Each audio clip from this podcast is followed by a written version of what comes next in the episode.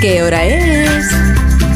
Son las 8 de la mañana, 7 de la mañana en las Islas Canarias. Buenos días desde Onda Cero. Más de uno en Onda Cero.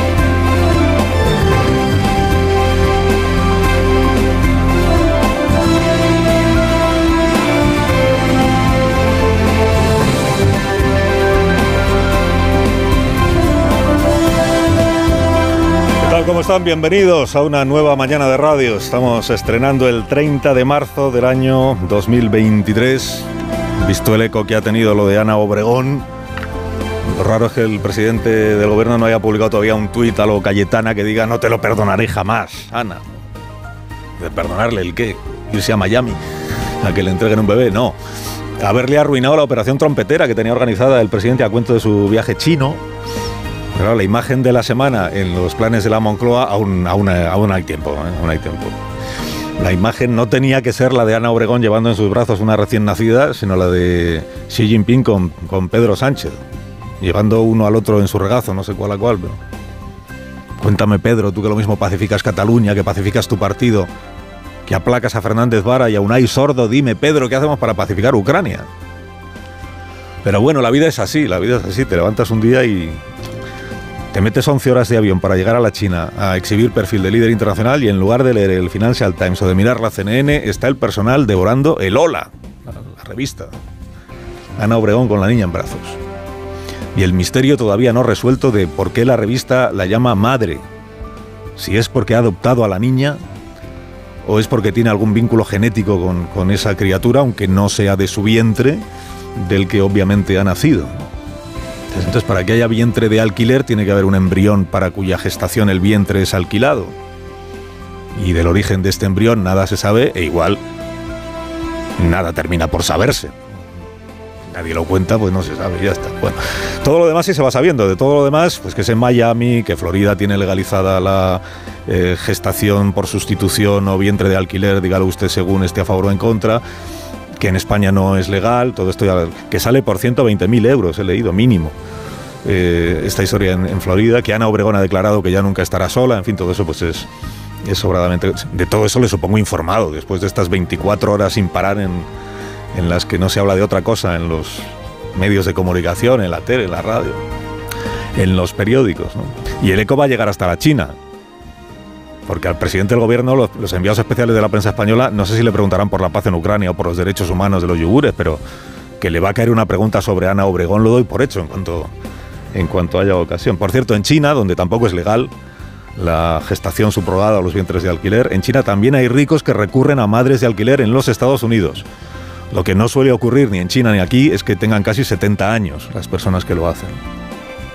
Porque en España ayer sucedió un hecho interesante si usted se fija, y es que todos los partidos políticos se vieron urgidos a recordar cuál es su posición sobre la gestación subrogada, gestación por sustitución o vientres de alquiler. O en la forma de llamarlo también hay bandos en esto. ¿no? Todos los partidos políticos. Pero fingieron los partidos políticos que es eh, eso lo que ha generado este revuelo general, ¿no? que se haya recurrido a una práctica que en España no está legalizada. Y en realidad no ha sido exactamente así. El revuelo no ha sido por la gestación subrogada, el revuelo es porque es Ana Obregón y porque tiene la edad que tiene Ana Obregón. Porque es una señora mayor. Quiero decir que famosos españoles que se han ido a otros países a tener hijos por este procedimiento de la gestación alquilada, famosos ha habido unos cuantos en los últimos años. Unos cuantos. Algunos lo han llevado con discreción y otros no han tenido inconveniente en contarlo en las entrevistas que se les han hecho. Nombres muy populares, casi siempre de hombres, por cierto. Y en ninguno de esos casos nunca antes sucedió lo que ayer pasó en el Congreso. Y es que a todo diputado viviente se le preguntó si está bien o está mal hacerlo esto que ha hecho Ana Obregón. Claro, si no hubo debate político en el Parlamento cuando lo hicieron otros famosos y sí lo hay ahora, pues debe de ser por alguna otra razón. Y esa razón es la edad. Ana Obregón es una mujer mayor con edad de jubilada ya. Y ha explicado que el motivo de querer una bebé en su casa es la soledad que padece, la falta de ilusión que arrastra desde que encajó el tremendo golpe de ver morir a su hijo. Esto es lo que diferencia este caso de los otros hombres o mujeres que han pagado vientres de alquiler. Pero ocurrió que en el discurso de los diputados y de las ministras ayer, este hecho diferencial, llamémoslo así, se pasó llamativamente por alto. A la ministra Pilar Alegría le corresponde el mérito de haber dicho que hay que llamar a las cosas por su nombre y a la vez haber huido de llamar por su nombre a Ana Obregón. Yo creo que hay que llamar también a las cosas por su nombre. Y esto se llama vientres de alquiler. La imagen me ha parecido dantesca, sobre todo porque la persona que salía en una silla de ruedas, que yo sepa, no es la mujer que ha parido. La persona que ha salido en silla de ruedas. Esa persona que ha salido en silla de ruedas de la que usted me habla, podía haber dicho. Mira la alegría. En rigor, lo que ayer hicieron los partidos, por tanto, fue recordarnos, primero lo que dice la legislación española, en lo que no es legal la, gestación alquilada, digamos, y segundo, que para la mayoría de los grupos parlamentarios esta manera de gestación es incurrir en violencia contra la mujer o en explotación de la mujer. Ministras Montero, por una vez de acuerdo en algo, adelante. Creemos que es una forma más de explotación del cuerpo de la mujer. Es una práctica que no es legal en España, lo reconoce como una forma de violencia contra las mujeres. Debate lo que se dice debate, por tanto, digamos que se ha abierto poco debate en el Parlamento sobre esta cuestión. Poco debate. El único partido que en su día abogó por regular o legalizar la gestación de alquiler fue Ciudadanos, y ayer estuvo bastante prudente el señor porque lo de Ana Obregón mm, da por hecho todo el mundo que haya habido un pago, una contraprestación económica, ¿no? Y Ciudadanos por lo que está es por regular la gestación de alquiler, pero solo cuando no existe esa contraprestación. En el sistema que defiende Ciudadanos no se alquila ningún vientre, es una gestación subrogada que se plantea de una forma altruista, que no es mediante precio. No es mediante precio, de manera que en realidad casi nadie, nadie en realidad ha querido abrir ningún debate político sobre esta, sobre esta. Y desde luego nadie ha querido abrir un debate sobre si una mujer de casi 70 años debe poder tener un bebé pagando a otra mujer en nuestro país. Lo único parecido a una posición dudosa sobre este asunto es lo del Partido Popular, que ignoró este tema de la gestación subrogada que yo recuerde en su último programa electoral y que ayer recurrió al comodín ya utilizado por Núñez Feijó en el año 2017, por cierto, 2017, estamos en el 23, ya ha utilizado el comodín este de lo complejo y lo delicado que es el asunto. Pero vamos, que estaba hablando Cuca Gamarra de la gestación no pagada.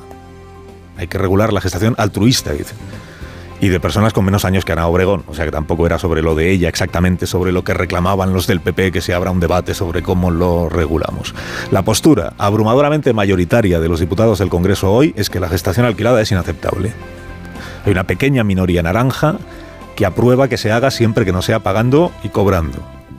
Y la paradoja en este asunto, esto ya lo comentamos también en el año 17, cuando esta cuestión fue objeto de debate público, entonces sí, la paradoja sobre este asunto es que eh, la mayoría de la población, a decir de las encuestas que sobre este tema se han publicado hasta hoy, tiene un punto de vista distinto al de la mayoría parlamentaria. La mayoría parlamentaria abrumadoramente dice que en contra, que, que, que no hay debate que abrir. Mientras que las encuestas que se publicaron en el año 17 decían que el 70% de los españoles era favorable a los vientres de alquiler para parejas heterosexuales o que no puedan tener hijos. 50% a favor para parejas homosexuales o personas solas. Había otro sondeo que decía que el 20% era partidario, pero de la gestación altruista, no de la otra. Y casi la mitad del, alquiler del vientre, casi la mitad era partidario de que se legalice el vientre de alquiler en todos los casos, no solo en los casos altruistas, digamos. Son encuestas que igual se han quedado desfasadas.